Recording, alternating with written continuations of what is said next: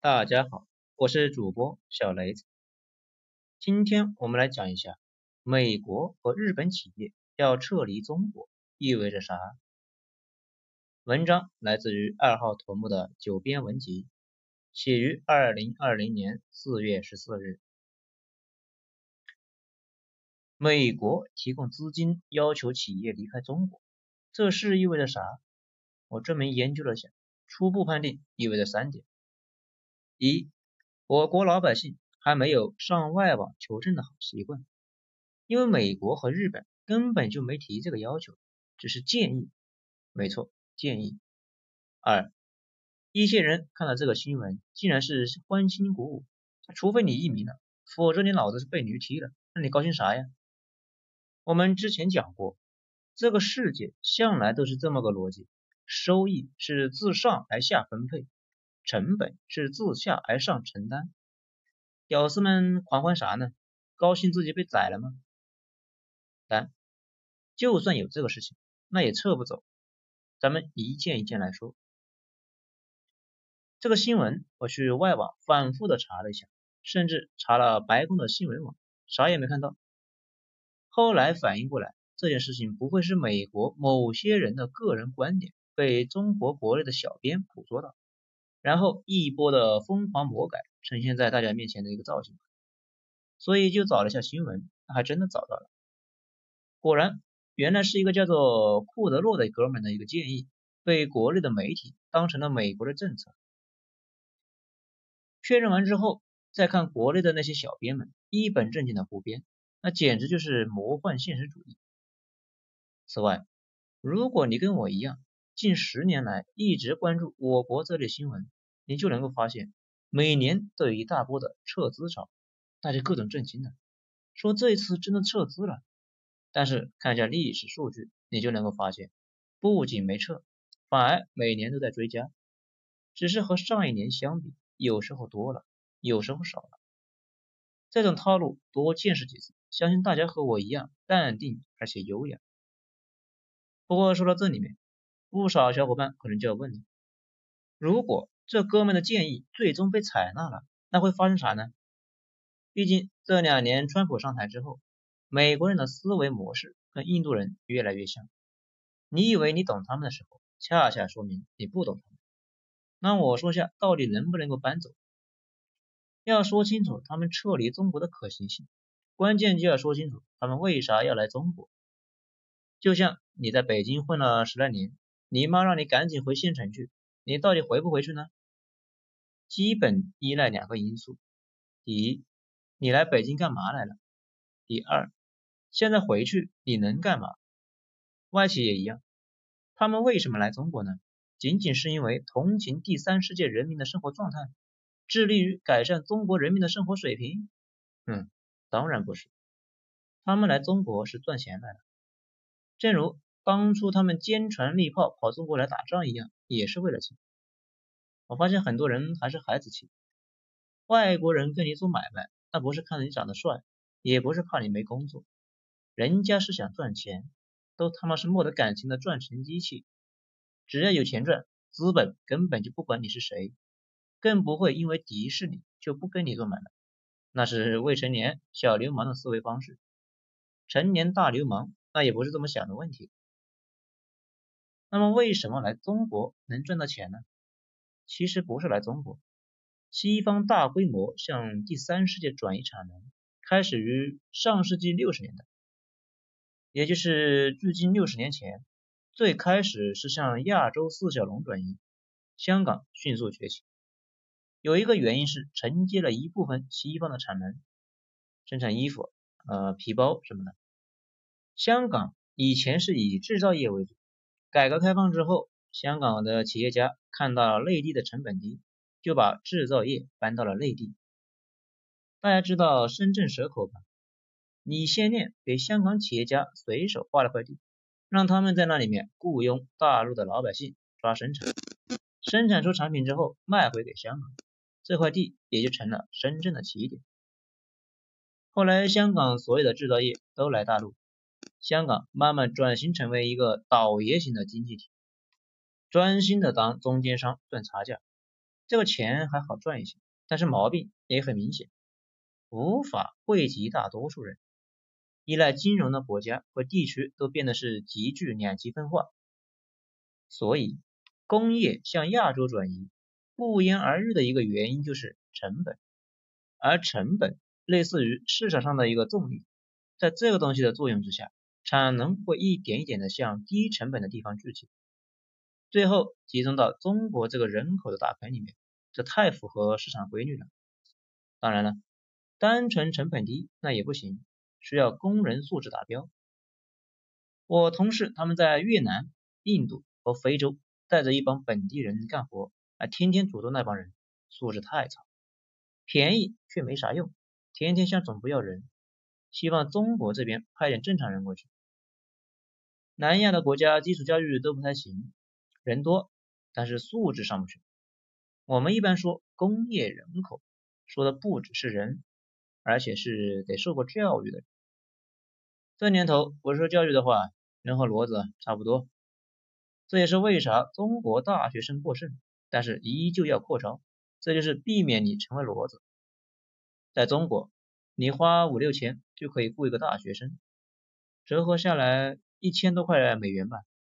但是你在美国，你都雇不到一个半文盲的墨西哥朋友。有一个朋友，他是做手机操作系统的，就招了一个小伙伴。那个小子比较有想象力，我跟他说，自己在美国一天能挣三千块，大概是五百美元。他灵机一动，跑美国上班去了，一年二十五万美元。在中国，他那个水平能拿多少钱呢？差不多是三十万。这里面大家就可以看出来吧。就是这么的悬殊。单纯的那个行业而言，中国工人的人力成本基本上是美国的百分之二十左右。再比如那个特斯拉就很明显，二零一九年六月，特斯拉的股价被打压到了历史最低，这眼瞅着混不下去了呀。位于上海的生产基地投入使用，一下子就给特斯拉解决了两个问题：降低生产成本的同时，销量激增。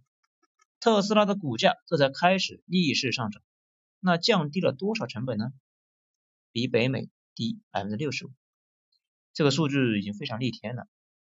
而且马斯克多次说中国工人的专业素质非常过硬，成本低，工人素质过硬，大幅降低了特斯拉整车的价格。就像最近的 Model 3就要降到了三十四万。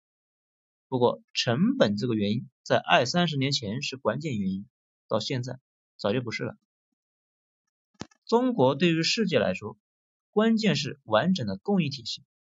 那这又怎么理解呢？比如几个美国的大学生想创业，他们呢就准备考虑搞一个既可以送外卖又可以擦玻璃的无人机。这就有三个模块：无人机、外卖抓手。和擦玻璃的一个摇杆，把这三个焊接在一起，你的既能送外卖又能随手擦玻璃的无人机就搞出来了。接下来就需要生产成品。你打听，全世界只有中国能在一个地方把这三个模块全部搞定。你到了深圳的华强北喊一嗓子，立马就出现四伙人，把这件事情给你办了。三伙人提供各种模块。第四伙人是集成商，负责集成。这之后，你在美国只要发订单就行，中国这边给你做好装箱，送到全世界。里边还给你塞张卡片，上面用英文写着：“记得打五星好评哦，亲。”如果其中一个厂子，比如说生产外卖抓手的那个厂子搬去美国了，这会发生啥呢？这个外卖无人机的其他部件在中国本地就能搞定，只有你这个部件需要远渡重洋送过来。可问题是，这个部件的上游供应货商都在亚洲，得先把上游产品送到美国，然后加工完再拉回亚洲集成。这样一来，你的产品的这个价格想也不用想，会比其他的贵得多。在市场上模块化产量贵得多，就意味着你死定了。很快就会有公司把你给替换掉。现代创新经济的核心就是整个市场里面有无数的小而专的模块化公司。你不管有什么逆天的创意，落实到最后都是几个模块的组合，无数的公司动态组合。今天几个公司的产品组成 A，明天组成 B，大海那才有了浪。有了这些无数模块化的小企业，各种稀奇古怪的构想才能够变成现实。现在大家明白了，为啥产业都在往亚洲地区集中了吧？一个产业百分之八十的相关部件都在一个地方，剩下的百分之二十如果不搬过来，可能很快就会被替换掉。大家一定要注意一点，企业是依赖上下游的，这也是为啥会有产业群的说法。为什么各种搞程序的码农愿意来到北京、上海呢？因为就算这边你的公司倒闭了，也能够快速找到下一家。企业也是一样，也需要招工啊，需要动态调整上下游。如果你离产业集群太远，这些都做梦去吧。这种势能非常可怕。封面图是在微博博主牛津小裁缝那里面下了一张图，你们可以感受一下。亚洲现在是当之无愧的世界工厂，不提中国这个巨无霸，日韩他们两个加起来，那都比欧洲都厉害。当然了，成本和配套，那供应还不是最重要的。对于资本主义来说，最重要的是需求，也就是有人买你生产的东西。产能固然重要，对于企业来说，最麻烦的是还真不是生产不出来，大不了招工之后三班倒呗。这就跟这段时间热火朝天的医疗器械生产似的，最大的问题是没有人买。在过去的一百年里面，为啥列强一直在折腾打开这个中国呢？不仅仅是因为中国生产熊猫啊，主要是中国有海一样的市场，不仅能够生产，还能够消费，而且这种消费还在爆发。比如汽车巨头大众，百分之二十八的利润在中国。苹果百分之二十的利润在中国，中国的利润跟整个的欧洲那是差不多的，是日本的两倍。我在前面提到过，特斯拉那也是这样的，进入中国之后销量激增，尽管北美的市场销量在下降，但单是第三季度在中国就增加了百分之六十四的销量，不仅把它给救活了，而且现在是虎虎生威，那一时半会儿那是死不掉。而中国市场也就迅速成为了特斯拉全球的第二大市场。如果特斯拉现在撤出中国，毫无疑问那是会死得很惨的，而且是效率和成本的双暴击。马斯克也表示，没有中国就没有特斯拉的今天，还表示我爱中国，到底爱不爱其实不重要，也无所谓，毕竟资本家的话听听就得了。不过，中国确实助力了特斯拉的腾飞，这是毫无疑问的。中国和一百年前的美国是一样，是实现梦想的地方。喜欢钱的人就没有道理不爱。不知道为啥，不少人现在提到全球化，第一反应就是除了中国，其他国家都是受害者。拜托，美国人一年废纸就可以来中国买工业品，谁是受益者还不够清楚吗？可以这么说。中美都是全球化的受益者，只是中国的收益太明显，而美国整体也赚了不少，只是嗯不太平均。资本家那是赚的盆满钵满，但是普通美国人的收入无以为继，只好是借钱消费。现在借钱太多，有点混不下去了，这才有了制造业回归这类的民粹主义说法。为什么说是民粹主义呢？因为按照西方的理论，制造业想去哪就去哪，全凭资本家决策，任何政府参与进来那都是不道德的。不过现在他们已经不要脸，但问题是制造业大规模，注意这里说的是大规模，回美国那几乎是不可能。一方面，美国人口和美国的人口素质也维持不了这么大的一个工业体系。美国现在只有两千万的制造业相关人员。嗯，跟苏联似的，把人力都拉去研究重工业了，轻工业没人了。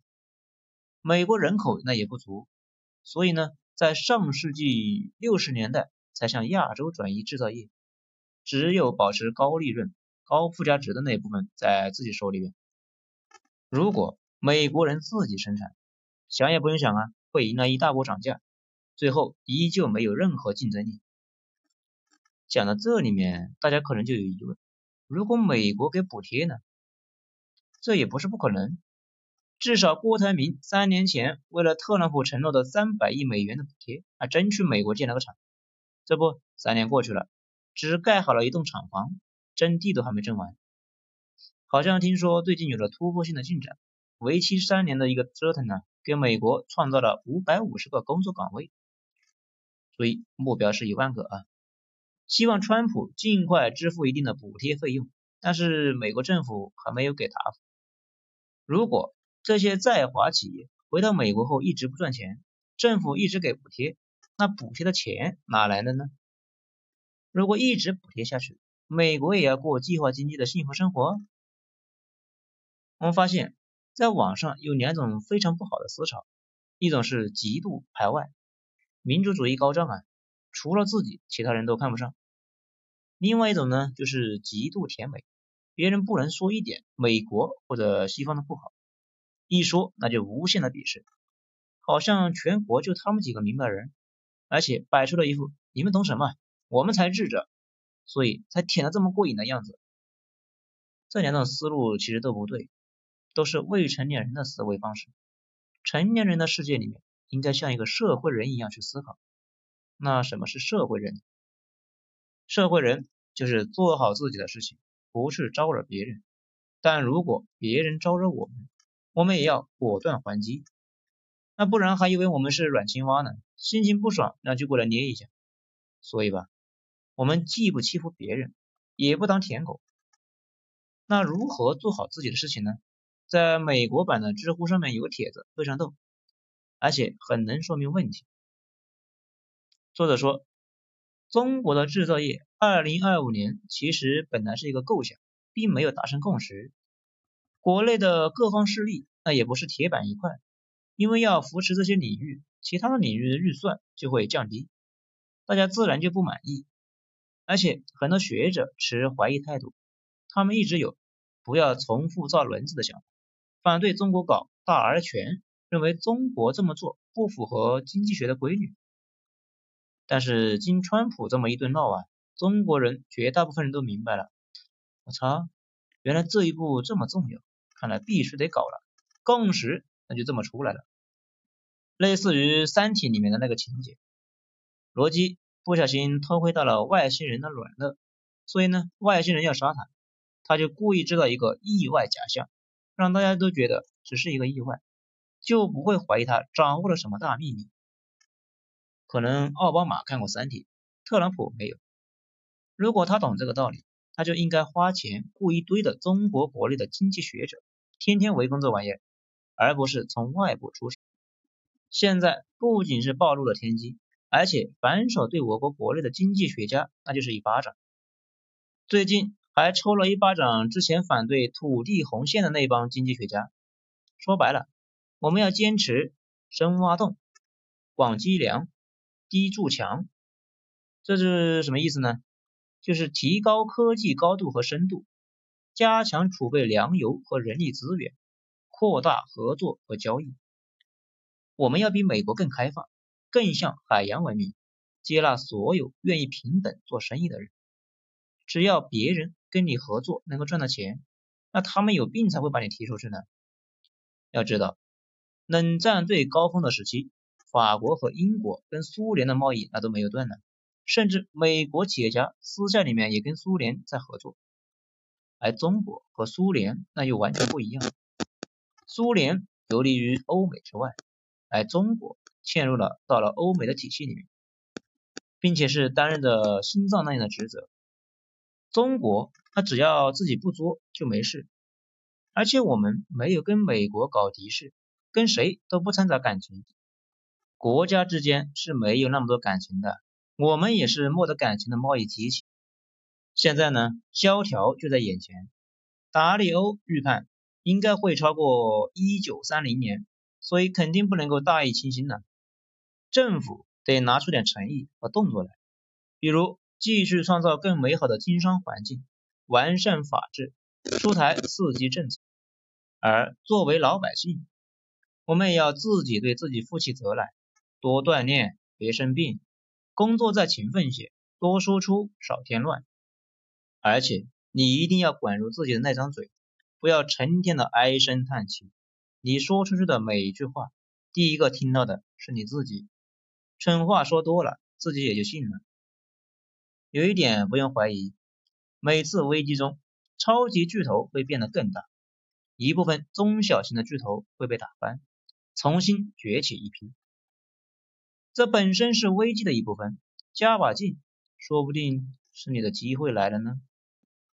好了，今天就说到这里面，咱们下次继续。我是主播小雷子，谢谢你的收听。